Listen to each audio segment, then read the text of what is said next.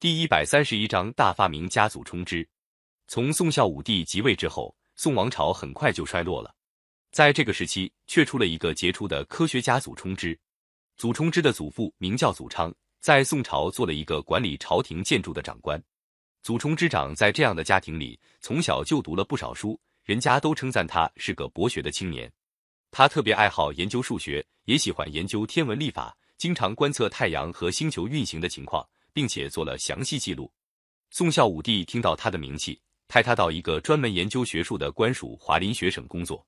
他对做官并没有兴趣，但是在那里可以更加专心研究数学、天文了。我国历代都有研究天文的官，并且根据研究天文的结果来制定历法。到了宋朝的时候，历法已经有很大进步。但是祖冲之认为还不够精确，他根据他长期观察的结果，创制出一部新的历法，叫做大明历。这种历法测定的每一回归年的天数，跟现代科学测定的相差只有五十秒；测定月亮环行一周的天数，跟现代科学测定的相差不到一秒，可见它的精确程度了。公元四百六十二年，祖冲之请求宋孝武帝颁布新历，孝武帝召集大臣商议。那时候。有一个皇帝宠幸的大臣戴法兴出来反对，认为祖冲之擅自改变古历是离经叛道的行为。祖冲之当场用他研究的数据回驳了戴法兴。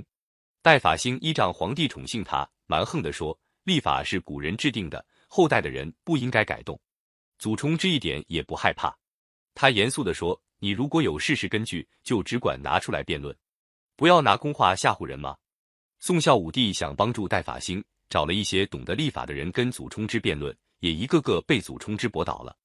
但是宋孝武帝还是不肯颁布新历，直到祖冲之死了十年之后，他创制的大明历才得到推行。尽管当时社会十分动乱不安，但是祖冲之还是孜孜不倦地研究科学。他更大的成就是在数学方面，他曾经对古代数学著作《九章算术》做了注释，又编写一本赘述。他的最杰出贡献是求得相当精确的圆周率。经过长期的艰苦研究，他计算出圆周率在三点一四一五九二六和三点一四一五九二七之间，成为世界上最早把圆周率数值推算到七位数字以上的科学家。祖冲之在科学发明上是个多面手，他造过一种指南车，随便车子怎样转弯，车上的铜人总是指着南方。他又造过千里船，在新亭江上试航过，一天可以航行一百多里。他还利用水力转动石磨，冲米碾谷子，叫做水对磨。祖冲之死后，他的儿子祖选、孙儿祖浩都继承了祖冲之的事业，刻苦研究数学和历法。据说祖选在研究学问的时候，全神贯注，连天上打响雷也听不到。他常常一面走路，一面思考问题。有一次，他在路上走，前面来了个大官僚徐勉，祖选根本没有发觉，一头就撞在徐勉身上。等到徐勉招呼他，祖选才像梦中惊醒一样，慌忙搭理。徐勉知道他研究出了神，也没有责怪他。祖冲之晚年的时候，掌握宋朝禁卫军的萧道成灭了宋朝。